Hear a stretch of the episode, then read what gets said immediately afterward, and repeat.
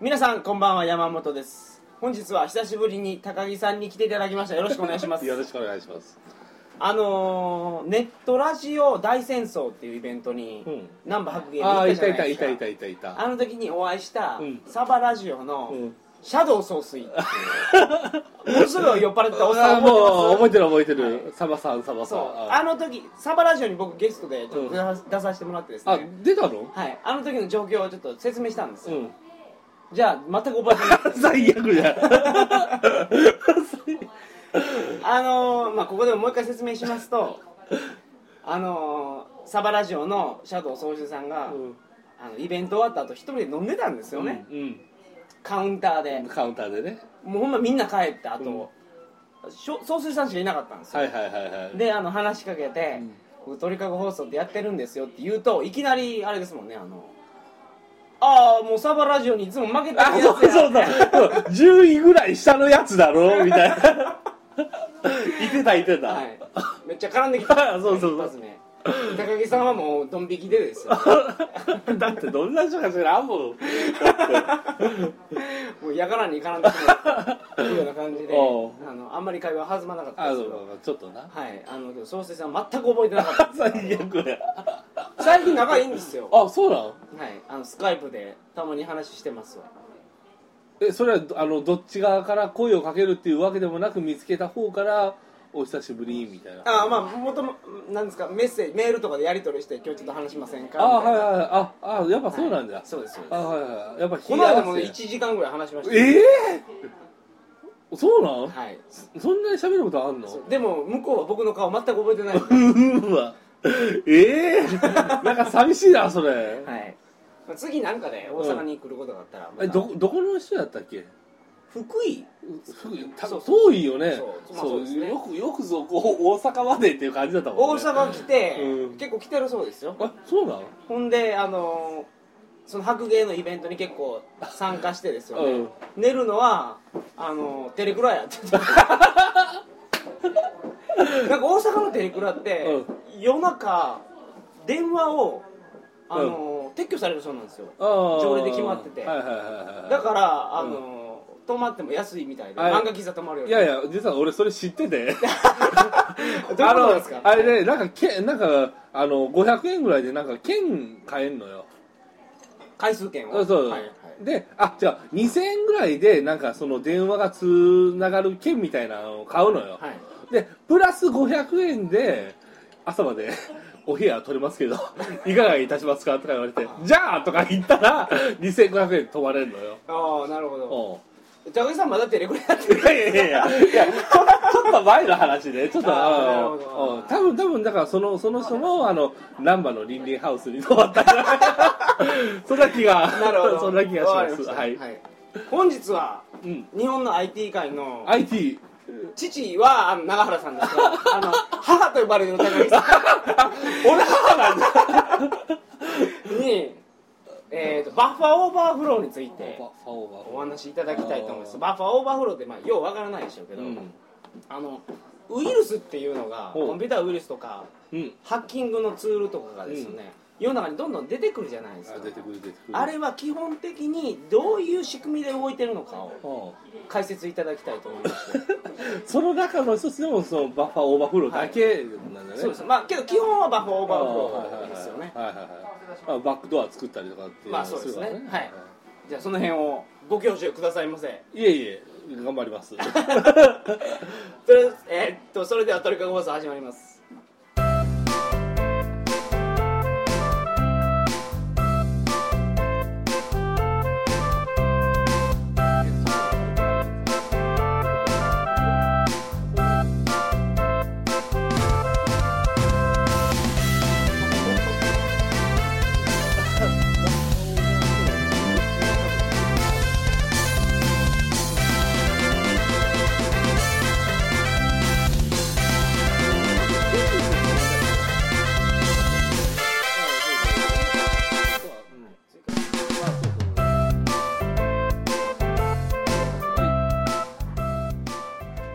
改めましてこんばんは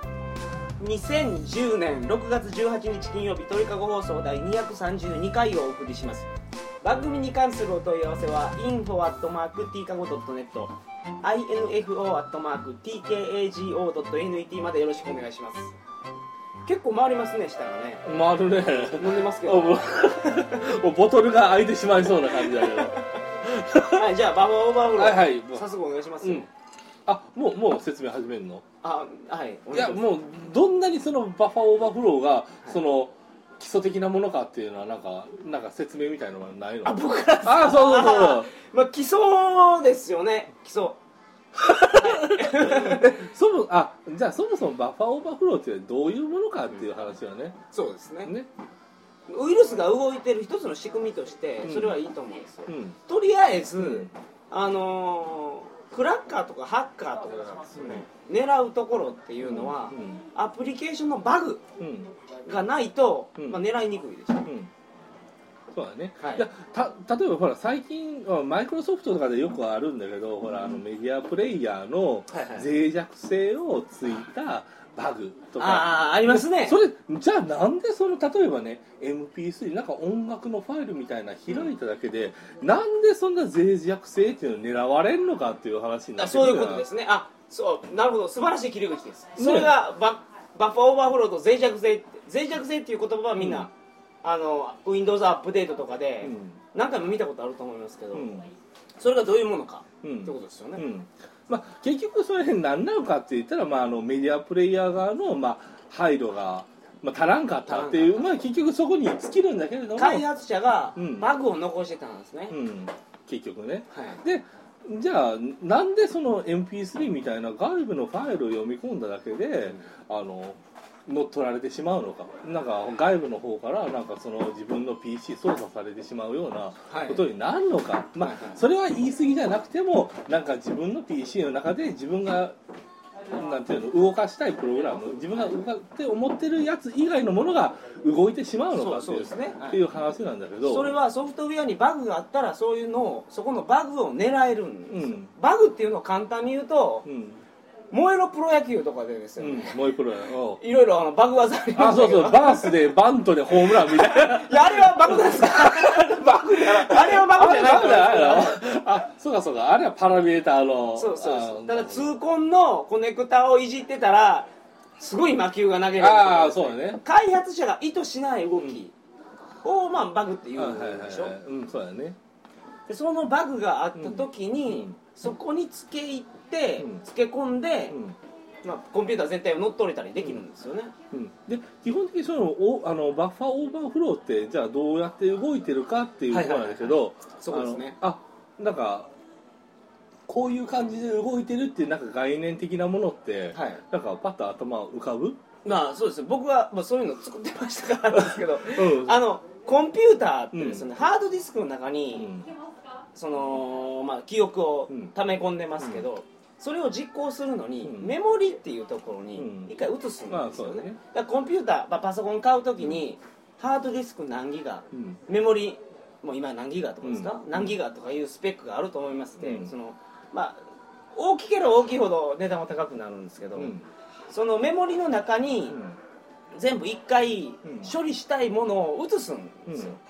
で例えばファイルに書き込むっていう命令はメモリーの一番地に書かれてる、うんうんファイルを消すっていう命令はメモリーの何番地に書かれてるっていうのが、まあ、入ってるわけですよ、うんでそれプラス今処理してる内容はメモリーの100番地に入ってるとか、うんなった時うに、ん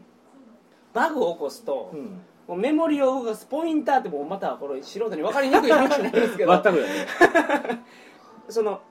いつもコンうんピューターが正常に動いてたらですよね、うんメモリの何番地に行きなさい、はいでこの処理をしました、うんこのじゃあ次はこの番地に行きなさいこの処理をしましたっていうのが正常に動くんですけど、うんバッファーオーバーフローをつくとこのメモリの次に行くところを操作できるあーあもうちょっともうちょっと正確に言ったら、はいそもそも例えば山本がこう仕事とかしおる時に、はいはい仕事の内容っていうのをあの、まあ、覚えてたりするじゃないでも例えば次の仕事を振られた時に、はいはいあの今までやってた仕事がどういうところまでどういうことをやってたかっていうノートに、うん要は残して次の作業に移りはまいすと、マルチタスクやからそうですねで、はいその仕事が終わったら前の仕事に戻るのにそのノートを見てどこまでなるほ進んどなだるほどかを見て、あーまあそうですねはいはいその続きをすると、はいで結局バッファーオーバーフローっていうのはそのどこまで何をやったっていうその記録を改ざんして要は次の別の作業をさせるとそういうことですねそこを書き換えてしまうのがそのオーなるほバーどあの、あのバッファーオーバーフローのあのその仕組みっていうところで、はいじゃあそれをまあどういうふうにやるかっていう話なんだけど、はいはいまあコンピューターでいうとあのまずんこれをやりなさいっていう作業を渡した時に、はいやっぱり同じように今まで何をやってたか自分がどういうことをやってたかっていう、うんうんうんあの情報をやっぱりそのメモリにあの記録するのねで記録した上でやっぱりその次のその自分がやるべき作業っていうのをこなしていくとはいはいでその中で今度はあのなんていうのその作業の中であの覚えなきゃいけないあのなんていうのかなそのまあスタックスタックっていうところに、そ のプロプロスタックっていう言葉あーどうを出しましたか出してしま ったうわーこれは出さずに言うだけの難しい あーなるほこれどは難しいそうですねはいはいあじゃあスタ,、はい、スタックっていうものはどういうものか いやーもういやーまあそれはじゃあおいじゃあスタスタックはとりあえず置いといて、はいはいはい要はその作業の中ではも、いはいろいろやらなきゃいけあやあの仕事をする中で、うん覚えなきゃいけない領域あのはいはいことがありますと、はいはいでそこに対して要は、まあ、あの必要以上の情報を入れてやると例えば、うんあの 1, を1しか覚えられないようなところに3の情報を与えてあるとうん3つ分のとすると2つ分の情報があぶれてしまうんだけれどもそのあぶれた先っていうのが結局次にどんな仕事をするかっていうことを書いてある領領域にまたがってしまうと、スタックをオーバーフローさせるんですから、うん、スタックの説明がとりあえず規模なんですねこれはさもう全てこれが全てと言っても 過言ではないぐらいに。だからそのスタックっていうものがあって、うんスタックの管理をシビアにしてないとバグができるうんわけですよね、まうんでそこのバグをついうてん、スタックを溢れさせうんて、結局やりたいことは自分が何をしてたかっていう、その記録を、なるほどはいそうです要ねは別の命令に書き換えて、はい違うことをさせてしまおうとっていうのがあのあのバッファーオーバーフローの、まあ、仕組み仕組みはい要ははいでじゃあ結局なんでそれをするとあの、まあ、PC が乗っ取れるっていうのはいはいはいは、まあ、すごい大げさかもしれんけれども、はいい、ろんなことができてしまうのかっていうんだけど結局あの、まあ、あの Windows でいうと、まあ、大概の人っていうのはそのアドミニストレーター権限っていうのは、まあ、個人個人のああそそのうかまあそれが大事なんですねそうそうはいで持ってるがゆえに結局あのそこからそのアプリケーションから実行できることっていうのは全てその人が操作したことと同同義なのね皆さんは普通にパソコン買ってきたままで使ってると思いますから、あんまり意識してないと思いますけどパソコンって普通管理者っていう権限とユーザーの権限分けるんですね、そのユニックスとかいうパソコンではそういうふうに厳密にうんできることを管理するんですよだから使ってる人は例えば、まあ、自分の権限ではこれしかできませんよっていうのをそのアカウントうんそのユーザーでしか作業しないんですけど、Windows 基本的にみんなアドミニストレーターでやってしまうから、全ての命令うんコンピューターを改ざんできるような命令も全部実行できる状況にあるということですね、みんなそうがだね、うん、なので結局その脆弱性をついて例えばじゃああのメディアプレイヤーに、はいそのまあ、あるファイルを読み込ませた時に本来読み込めるサイズっていうのがもし決まってたとして、それ以上の大きさのファイルを読み込ませたとしたはははらは結局そのオーバーした部分っていうのがそのメモリを壊しに行ってはいはい結局あのその壊したところっていうのが結局実行されてしまうとだからその中で例えば cmd.exe っていうものを起動するっていはいはいう命令をもし変えておけばなるほど突然コマンドプロンプトがポンと上がったりすると、なるほどまあ、それと同じような感じでじゃああの中の PC から、はい例えば自宅あの、まあ、悪さをしているはい人の PC に対して接続をしに行くっていうような、もしプログラムが書けるならばはいはいそういうことがね、うんあのできてしまって要はうん PC が乗っ取られてしまうとか、あのその PC のなんか実行ファイルが勝手に動かされてしまうっていうのが発生してしまうと。はい、で今例えば金玉ウイルスとかも新しいウイルスができた時に派生のウイルスっていっぱいできるじゃないですか、うんあの理由っていうのはまあ今高木さんが言ってた情報がインターネットですぐ回るんですよ、うん日本語サイトではあまり出ないですけど、うんここに脆弱性がありますここにバグがありますっていうのを海外サイトで出るんですね、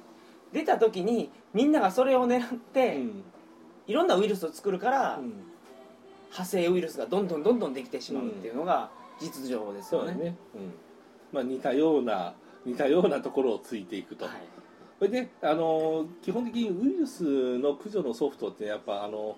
パターンで、はいはいそのウイルスのパターンをであの検出してあこれは A ウイルスだから駆除しよ簡単に言うと人相書きを回すんですよ、その人相書きに似てる人は全部駆除するっていう形ですよね、う、だから、だからまあその亜種ができてしまうと、うん当然その人相学とは違ったりするから駆除ができないとかね、はいはいっていうふうになってしまうっていう話だよね、そうですね、うんあのウイニーでよく言われてるあの金玉ウイルス、んあれもウイニーの中に脆弱性があったんですうよ、んでそれを狙ったウイルスができてあんなにいろいろファイルが拡散してしまあれう金玉ってあれはウィニーだったっけ金玉ですねお金あの玉だ金玉ウイルスができた理由っていうのは、うウイルスができた時にウイルス名を出すじゃないですかニュースサイトが、う何々ウイルスによってやられたっていうのを、まあ、愉快犯がん「金玉」っていう言葉をニュースキャスターに読ましたかったからで作 っただから金玉ウイルスうんっていなうるほ名ど前金玉ウイルスでもそれれマスコミ古虫であウイニーのウイルスみたいな あなるほど説さ明さいしてもう金玉とは言 えないなるほどなるほどであれがなんで修正できなかったかっていうとウイあのウイニーを作った金子さんがうん警察に逮捕されてしまって、うんうんソースも全部取られてはいはい修正できなくなあったはんいではすいよはいあれじゃ金子さんがすぐにねあの逮捕されなかったら、金子さんが直してよかったんですあよはいはいはいウィニーをなるほどバグってるところを、うんそしたらもうあのウイルスは使えなくなったんですよおええ金玉ってなんか実行してしまったら自分のなんかデスクトップのスナップショットとはいなんかこう何かを ZIP ファイルにしてでどこぞのなんかウェブサーバーにはいなんかボーンとそれ金玉の亜種ですねあ金玉はもともと自分のハードディスクの一部の部分を、うんまあ、ディスクトップの画像もそうですけうど、んそれをあのウ外ィ部にニーに公開してしまうウィニーに公開してしまうんですあよあそうかそうかそうかそうかそれがウィニ元々のーに流すのかはいそうアップロードのフォルダになんか入れたり、はいはいああそんなんやったねああそうかそうかそうか思い出したそうだねでもででまたもうちょっと元に戻して、はい、戻してくださいね、そのあのバッファーオーバーフローバッファーオーバーランなんだけどお今あの XP はいのサービスパック2、はいはいあのを当ててる人、はいもしくは、まあ、コア2ディオ以降のあの CPU はい載せてる人はあんまりねあの多分引っかからないくなってるはずなのよはいはいそれってあのハードウェア DEP っていう機能が乗っかっててはい要はその何かの処理をするであのさっき言ったように今まで何をしてたかっていう記録をしてるそこを書き換えられた時に検出する機能っていうのが CPU と OS に載ってんのよ今あ OS に実装されてるんですか今実装されてるのよえ例えば今持ってるんだったら見てもらったら分かるんだけどコントロールパネルのシステムの詳細設定のパフォーマンスかな、はいそこにえっとのそこのタブにね確かあったはずよおーええじゃあバッファーオーバーフローにもう今引っかからないようになってるんですか、うーんとねそこがいたちごっこなのよ実はその脆弱性すらまだ疲れてるのよ、ああそのバッファーオーバーフローを、うん、あのーブロックするやつのバグをついてるというるそうそうっていうのなるほどがあってでそれはねつい最近なのねあの2010年の3月4月あたりでやっぱ中国人のハッカーがその脆弱性ついて結局またバッファーオーバーフローっていうかバッファーオーバーランを走らせることをあのやってんのよなんか中国人のハッカーっていうのは斬新ですよねちょっと前まで、なんか東ヨーロッパの方がハッカーがなんか暗躍してた強いイメー ジが そうですよあねるけどね、はい、最近はもう中国ですかやっぱ人口が違うからじゃないのあもうね突然なんか突然変異みたいなのが すんごいのが出来上がるんじゃないのやっぱなるほどり戦闘能力高いやつあそうそうそうそうもう下級戦士かと思った らあなるほどそうそうそう、はいそういう感じかなとなるほどっていうわけででなウイルスに引っかからないようにする方法を最後にちょっと教えてほしいんですけどうん、どうすればいいんですか嗅覚嗅覚匂いです匂い 危なそうだなと思ったら人の PC で実行する これが重要一般的にですよね、我々はまあ開発者のレベルで話してますけど、一般の人がウイルスにかかるのってほとんどが、うんはっきり言うとうんエロサイトでやられてるとあー僕ははいはい思はうんですけいどはいはみんないね、うんあのだから そうー、です陽子の日記みたいなエクゼファイルを実行しよるんですよなんでそんなんで引っかかるんかね びっくりするよねなんはかいマル秘ドットエグゼみたいな、はいなんでそんな実行するの営業はみたいなね、はいびっくりす営るよね業は 営業 は今の会社の中不満が出てるいやいやいやいや いやなんかなんか一時期そんなん多かったじゃない、そうですね、うん、そうそうなんか添付されてるエグゼファイルをなんでか実行するだから今言ってる話の総合ですけうど、んウイルスって向こうから能動的にどんどんどんどん攻めてくるウイルスはほとんどないです、ああそうねまあまあそうさっき言ったようなそのバッファーオーバーランスそのブラウザのはい脆弱性疲れて、そのなんていうのバッファーオーバーフローとかっていうのはあるんだけれどありも、ますそれねははいそういうのはちょっと前にめっちゃ流行りましたよねあそうそうでもまあまあその辺はまあ OS レベルもしくはまああのプロセッサーレベルはいで、まあ、今はあのある程度防がれてるとまあその引っかかってるほとんどの原因が自分が原因なんですよあそうだよねウイルスを簡単に言うとダウンロードしてきてそれを実行してるわけですよねあそうだよねうんその通りだよね、それが嗅覚っていうことですよねそうだねさんそおっうしゃったいうのを実行しないそう自己すんなとそうそうするんだったら人の PC でしろとはいそうですね自分の PC で引っかかったら嫌だなはいあそういうことだ僕も絶対しないです、うんそうだ怪しいやつあそうそうそうそうそういうことだよでまあまああのーだからそのまあ実際ねじゃあ、あのソフトウェア DEP うちのその XP あのサービスパックスは当たってるんだけどねまあそれで有効になってるのかなと思って見たら有効になってなかったわ要要はねそうそうそう要はデフォルトの状態だとあのやっぱりねそれをオンにすると多少弊害じゃないけど誤動作することがやっぱあるらしいのね、なんかそうじゃないファイアウォールでもそうだけどなんかこのゲームやってたら突然ポートが閉じられてるからなんか通信できないゲームできないとかっていうのでそのポートを開いたりとかっていうもうもう作業するじゃないついていけなくなってます多分もう普通にポートとか出てくる なるほど まあはい、はい今日の話を統合するとですね、はいウイルスに引っかかってるのはうん80%がうん自分の責任やというあこあとでなするよねほどなるほどあそれはそうそれは確実だと思うわ、はいあだからもうじゃあねあのソフトウェア DEP でもハードウェア DEP, あ DEP でもいいけど、はいその自分のその PC でそういう機能がオンになってるかぐらいちょっと確認しといてほしいよねなるほどうんコントロールパネルシステムはいわかりましたあとちょっと覚えてないはい はい今日はみんなこれ啓蒙活動ですよね日本人ってもうやられっぱなしですから やったこといやほんまほんまやられっぱなしやなほんま田代法でも攻撃してない 攻撃できる場所がもうなんか特定できなんかされてるけどねもう今はねパソコンでいろんなことができなくなりましたからねあそうなの昔はほんまね自由パーソナルファイアウォールとかなかった時はほんまもう 自由やりたい放題でしたよからね自由だったのねほんまもう他人の PC にガンガンアクセスできたからそねうそうそうそう悲しい限りやほんまにまあそういうのができなくなってね 寂しいですけど悲しいけどやったらダメですかあやらったらねいやそうだねそうです今やったらもうこれ販売なんでね昔もその法整備もなかったはいなかったからそうそうなかったあなかったなかったからそんなかったしもう簡単にできましたかあらそうね簡単にできたから簡単にできたも高木さん僕の PC のノートパッドが突然いらんです俺が遠隔操作しようとかなんだけどこれはお首にも出さずにねそうそうそう なるほど、まあ、そういうので仕事上のストレスを解消されてたというあそういうわかりました。ありがとうございます。はいありがとうございますはいそれでは皆さんおやすみなさいませ。